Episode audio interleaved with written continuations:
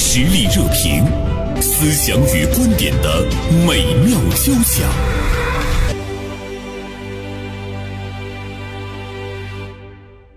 就时代不同了，大家呃对于未来的那个判断，可能也会有呢更多的不同哈。比如说广阳，你当年你有过这种纠结吗？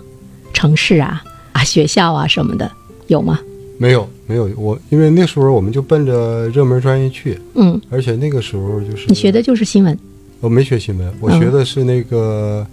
呃，就就是经经济学院的企业管理专业，哦，对。但是我们那个时候热门专业就是外经贸，嗯呃，包括呃金金融行业，包括法律，这属于热门行业。嗯，而且那那个那个年代就业压力不是那么大，对，对，嗯所以就是，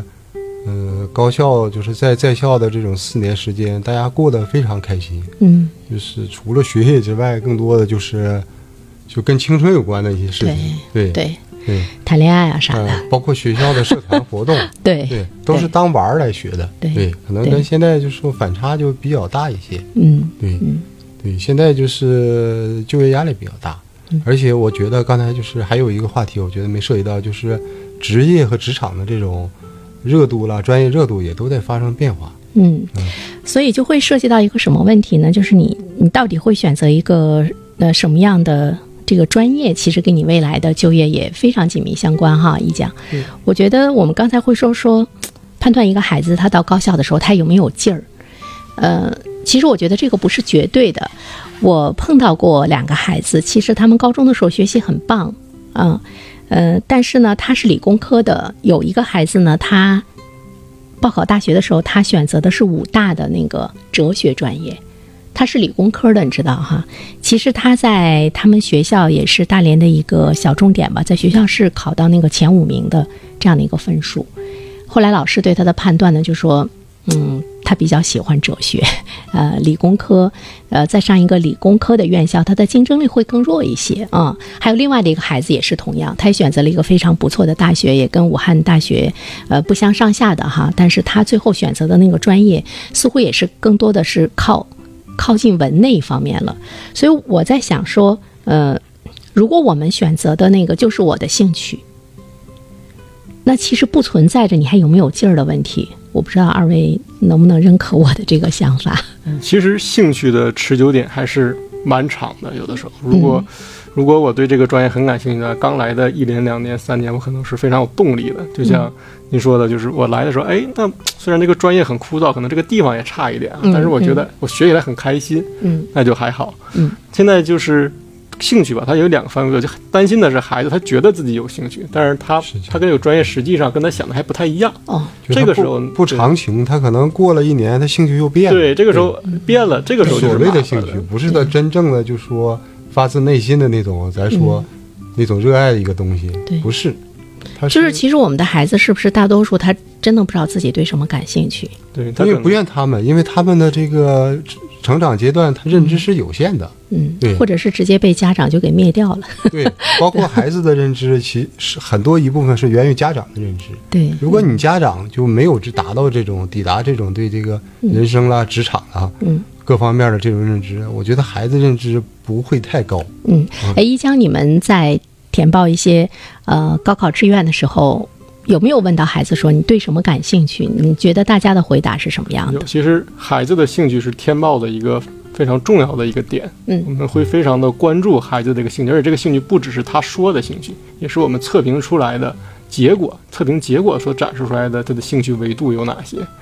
那一般孩子在说的时候，可能更多的还是从这个跟他的这个家庭是有关系的，跟父母的推荐是有关系的。哦，呃，比如说家里是做呃财务工作的，或者是父母可能会更推荐他去做这个啊、学经管啊，学会计专业，对会计对，对家很多长都是。有的时嗯候还有很多，其实还有个大多数的孩子，可能有一半的孩子他也是没有兴趣点。这个时候就是嗯家长说：“哎，我觉得你做财务教，我之前也碰到一个家长，就要求孩子，我不管你怎么报，感觉不嗯错，嗯我一定就是要求你学财务，就你随便报。”但是我就跟他讲：“哎，不是所有这个学校都有会计专业啊，怎么样？可能有的是工商管理啊。”嗯我说：“没事，我就要求我的孩子学财务。”家长家长就这么定完之后，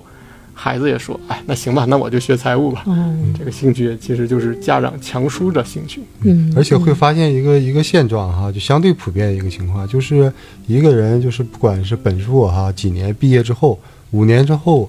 他百分之八十的人就是从事的这个职业和工作和你的专业相关度嗯非常低。嗯对，就个举就举刚才就说这个学这个财会专业的这个这个例子来说，如果他不是就是名校的这种会计专业哈，他是普通院校的这种，现在都有会计专业出来，他要想真正的这个一入职场，进到进到就说好公司、不错的公司的会计岗，那是不可能的事儿。咱也了解，就说一个会计财务是一个公司的一个核心岗位。就说现在对这个年轻人的这种要求和讨喜这么激烈，嗯你这个专业刚毕业了，你就想进入到大公司的会计岗，那是绝对不可能的。嗯对，很现实。嗯尤其是对这种嘖壁垒不是很高的这种专业，而且还是普通院校嗯出身的，这也就是为什么我们回到刚开始说，选地方还是选院校。嗯我们在针对大多数的这个学生来说，其实大家都是普通的这种院校多的时候，那你的这个你的所读的专业和你这个未来的就业的这个职业情况呢，或者职业选择，哎，可能就没有那么太吻合了，有嗯可能就错配到百分之五十，那是非常有可能一个事情。这个时候对。那你要靠什么来弥补呢？可能就靠地方来弥嗯补。我这个地方好，哎，我有更好的就业资源了，那我有更好的环境了。对，那这个包括这个实习机会比较多，这个时候我就可以弥补我这个啊这缺个陷嗯院校啊、专业啊对所带来这个弱势的这么一个情况。就除了九八五、二幺幺之外呢，有一些院校它在行业内它是非常非常得到认可嗯非常厉害的哈。呃，这个呢，大家可能要去考虑一下。如果说既不是九八五二幺幺，也不是双一流，在行业方面有没有那种是头部的，那么这个院校是一个特别特别普通的院校，就是你选择在呃西部地区、在东北地区这样的一个院校，跟你在北京、在上海、在深圳这样的城市比较，呃院校之间比较起来，好像你分不出这个高低谁高的谁低，状态之下，分不出伯仲的状态之下，那我们一定要选城市。对，这个也是大多数人面临的情况。其实我们刚开始最开始我们也讨论到，大多数的这个考生啊，嗯他是很难进入到九八五二幺幺，因为他的名额还是很有限的嘛。嗯所以大部分人大部分的考生，我们都是在这个普通的本科院校去就业。嗯这个时候，说是这个一般的 HR，如果不是专业的去做这个高校的评估啊，或者是在这个教育系统里面的话，嗯是分不出来的。这些高校，谁一个高校好几百个专业，谁能看出来谁的哪个专业哪个高校好？其实大部分的这个企用人单位呢，他是不了解的。嗯这个时候他可能就会从自己身边的这个情况来看，比如说我们说东北财经大学和浙江工商大学两所学校都还不错，但是从排名上来说，肯定是东北财经大学要更好一些。东北财经大学这个从学科评估啊，还有这个办学的时长啊，嗯，还有我们这个历史啊，作为一个大连人，我们都非常了解，对肯定是东北财经更好。但如果你要去浙江或者杭州发展，他嗯们当地企业的 HR 真的不见得知道东北财经大学的这个情况是什么样。啊，这样吗？我们 对我们觉可得 能会更才认他那个 更认他们本地的的本地市场，的因为他们对有很多的校友毕业就在我们这个杭州工作，嗯那我就知道他们什么情况。嗯，但是能有多少这个东北财经的或者东北人来到这边，比这个给 HR 带来更好的这种认知嗯呢？这个还是很少的。你看我们刚才达成的这个共识吧，我觉得其实现在呢，有很多的那个家长都已经意识到了，所以说我们就会看到它出现了一个现象，什么现象呢？就是呃，热点城市的这些普通高校，其实它的分已经涨上来了。所以你有时候你在选择的时候，你会面临着一个难题是什么呢？就是我同样的一个分，比如说我就在东北，我可以上到一个不错的那个二幺幺，但是我这个分呢，我到了上海，到了那个深圳，到了北京，我可能连一个呃一本吧这样的这个学校去上，我都会有一些困难。那这个时候的这个该怎么但是选学校之间还是不一样。比如九八五的院校跟二幺幺的院校，它的那个学风，包括那个教师的资源，包括科研的资源是不一样的。那正常的二幺幺跟普通院校其实也是不一样的，因为国家在评选的时候还是有标准的。这个时候，广阳，你觉得应该怎么选？ 其实很复，其实又很复杂。很复杂，对就是嗯每个、每个个体都不一样，都面临着这个很多的这种选择。其其实我还是觉得，如果是奔着这个职业就是学历的履历来说的话，嗯还是相对选择一个还有这种研究生、博士生这种教育资源的地方。嗯嗯，因为普通院校它可能连博硕点儿都没有。嗯，嗯对，嗯可能四年之后又面临着就业压力。嗯到一个相对呃不怎么发达的一个地区，选一个好的学校，嗯、他会在这个下一步你在读硕士研究生的时候有更多的机会，保研的机会，嗯，嗯，保或者保研呃对，嗯或者去更更考取这个这方面的这个机会。但是嗯你要到一个嗯、风景秀美的城市，但是你这学校不咋地儿的话，嗯就是说这个博士硕士这种。就读资格都没有的地方也，也也也挺麻烦，也挺麻烦，呃也成问题。嗯对，嗯，一江，你的建议呢？其实像刚才您说的这个，就是一个叫降一档录取的这么一个情况。嗯其实我在辽宁省，因为本省都是优待本省嘛，北京市优待北京市，辽宁省优待对。那我在自己在这个报的时候，我报本省，那我就能去一个好一点的地方。嗯，但是到到其他省份，它名额给我们的少，所以我们就要涉及到降档录取。嗯，那降档录取的时候，就说，哎，我可能原来能上一个辽大，那我现在去地方只能去一个普通一本了。这个时候就是要是学校跟地方的考量。嗯那在这个考量过程中呢，其实还是需要你对这个院校有一些了解。就比如说，我现在已经决定了，那我就要挑一个地方，我就要去北京。那这个时候我就要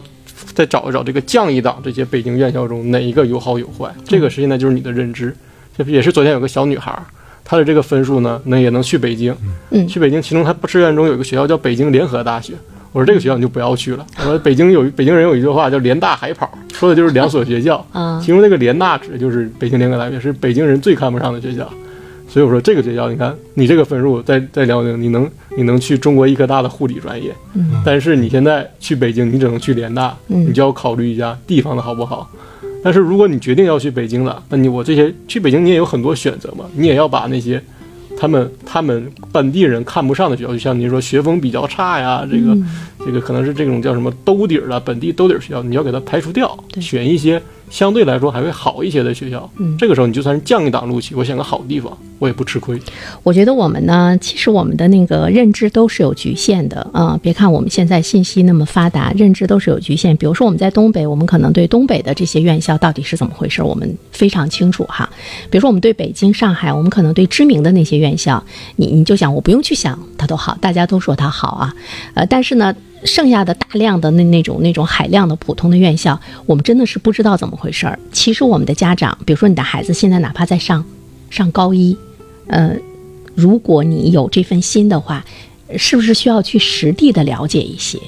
就是你你要更多的去去体验。我有一个朋友，他当年是想把小孩送进上海大学的，呃，我这倒不是喷上海大学啊，上海大学现在应该也也很不错，对。他亲自去了一趟，他不喜欢那儿的学风，嗯，他不喜欢，于是他就果断的，对对，他就又给孩子又报了那个其他的学校。完了，我说，哎呦，上海大学我们都觉得那么好，他说我实地去考察了一下，那疫情前嘛，他说我我不喜欢那儿的那个学风啊。当然，每个人判定的标准是不一样的，到底什么样的学风会更好一些？我觉得就是百闻不如一见，就是你你自己的那个那个感觉。我曾经听到过一个笑话，当然仅仅是笑话哈，说外地人问说，哎，你们大连大连理工厉害还是大连大学厉害？嗯有人说。那你说是北大厉害还是北京理工厉害？ 对，当然这个肯定是向着大连大学的那个人说的，就是在我们听来你会觉得，呃，贻笑大方是一个笑话，但是对别人来讲，他可能，他可能是真的不了解，真的不知道，对对对对，嗯这也就是为什么现在，呃，有很多游学项目，就是高中啊，一些比较好高中会邀请家长带着孩子，我们去一些比较好的高校去看一看、走一走，嗯甚至有一些高校呢会提前组织一些什么校园开放日啊、夏令营啊这种活动，就是为了让孩子过来体验体验。你看我这个学校怎么怎么样？原来这种活动可能就是好学校九八五会多一些，嗯现在一些一本院校呢，二幺幺它也会做一些这种活动，让你在报考前就对我的学校有了解。嗯，那如果你确实没有时间去，那你就只能找机构来问一问了。这个确实是，嗯，要了解高校，这样你才会更好的去匹配，就是我自己的想要的什么和他能给我什么都了解之后匹配到一起了。哎，这样的话，你的无论是你的学业生涯还是职业生涯，都会有个非常好的一个发展。嗯。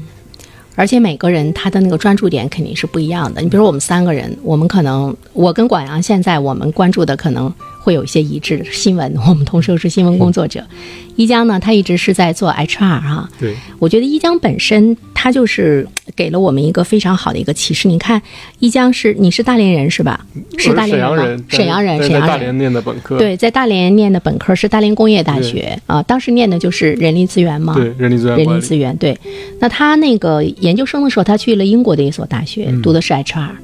后来呢，他又到了人大读 HR 这个博士啊，嗯、呃所以我们就会看到说，人生的这个这个道路，有的时候不是你事先预想的，但如果你一直是在你特别喜欢的这个领域中一直深耕下去的话，那种积累其实对你日后的那个就业也会带来非常非常好的一个那个支持啊。当这个兴趣点就是足够深的时候，其实嗯地方和院校呢，它都不再是一个选择，嗯，你可能会，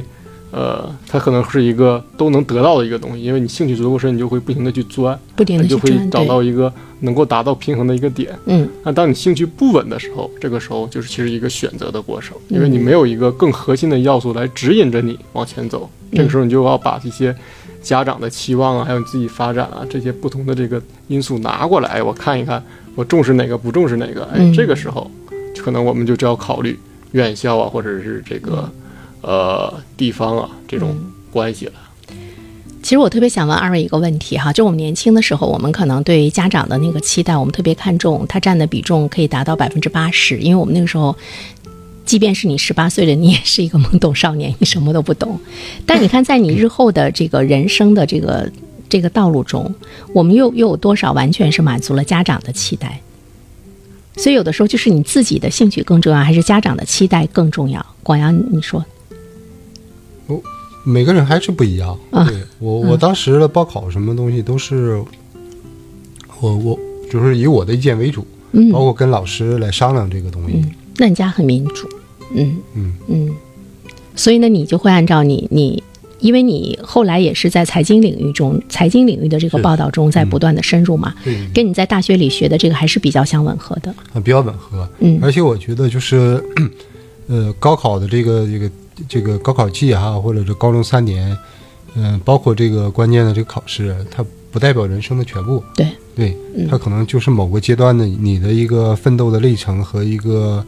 阶段性的一个人生的一个成果。嗯嗯，包括刚才王老师也是，他的经历就比较丰富嘛，嗯，就是国内国外求学，包括这本科，呃，研究呃生、研究生、博士嗯，这个，他整个这个完成了这个整个人生的这个求学经历的这个履历，嗯嗯，就是动态变化的。嗯即使我觉得可能这个这个高考季，呃，有些孩子可能考得不太好的话，也不代表以后嗯他就是他可以在在这个下一个阶段做一个重新的一个规划，嗯呃，重新的树立自己的这个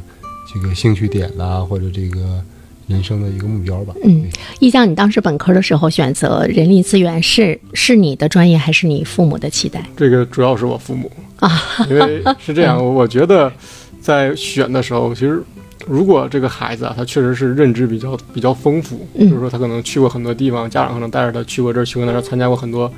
游学项目啊，那这个时候你可以嘖更大更大的尊尊重重他孩的子选，择。嗯嗯但是我这个孩子，我就是可能在家里待着，我也没什么特别大的想法。那个时候，家长的这个眼光和见识就非常重要了。对，这个可能我觉得在选择的初期啊，家长的话语权还是要大一点。因为嗯他能够他的这个经历啊和这个阅历，足以支撑未来五到十年的这个形势这个发展的判断。嗯但是当孩子本科毕业之后呢，或者在读本科的时候，他其实也有二次选择的机会。对他来说，读研啊、转专业啊都是二次选择，就是说找不同的工作，这都是二次。这个时候，其实看的就是他的这个嗯兴趣点，他的这个呃对于这个世界运行的这个观察的一个结果了。但是我我我发现你一直没有改变，就对说明他家长选的，慢慢家慢长慢的成看了看我还是蛮准的。比较 对契合，对两，代所人比以较契合。对，所以我就觉得一江的那句话真的是给我们特别大的一个启示。你看他说家长看我还是蛮准的，就是我们的家长，你是不是真的了解你的孩子？你是不是能够感觉到他未来做什么是最合适的？对，那么我们自己呃，对自己是不是很很了解？我们自己觉得我们做什么能有不竭的动力，始终有那种幸福感。就像我们昨天说的，无论你身处一个什么样的呃这个境地，哪怕呢似乎是一个绝境，但是你依然会仰望星空，这个好像就是您自身的那个那个内生力很重要啊、呃对你你你有你的那个热爱，这个好像就是就是很重要啊。嗯，要坚持自己的 坚持。对，而且呢，相信坚持的力量。对，对 对对，所以在我们的孩子十八岁考大学，在他们自身嗯完全没有那种选择力的时候，那他也跟我们这个教育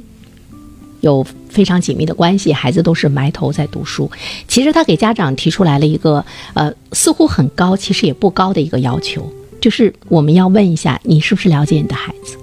你是不是知道他真的对什么感兴趣？你的选择是不是给他奠定了他以后一一生的那样的一个一个兴趣的基础？这个就是在日常的亲子沟通啊，就显得非常重要了。嗯，有这种更好的沟通的时候，你在选专业啊、选学校、选地方的时候，你就不会迷茫，就会有更好的这种综合考量的一个结果。嗯，沟通好的话，填志愿的时候也不会打得不可开交，是不是？对，不会有这种冲突的情况了。好，广阳最后跟我们说句结束语吧。呃，就是高考不代表人生的这个全部嘛。嗯，对，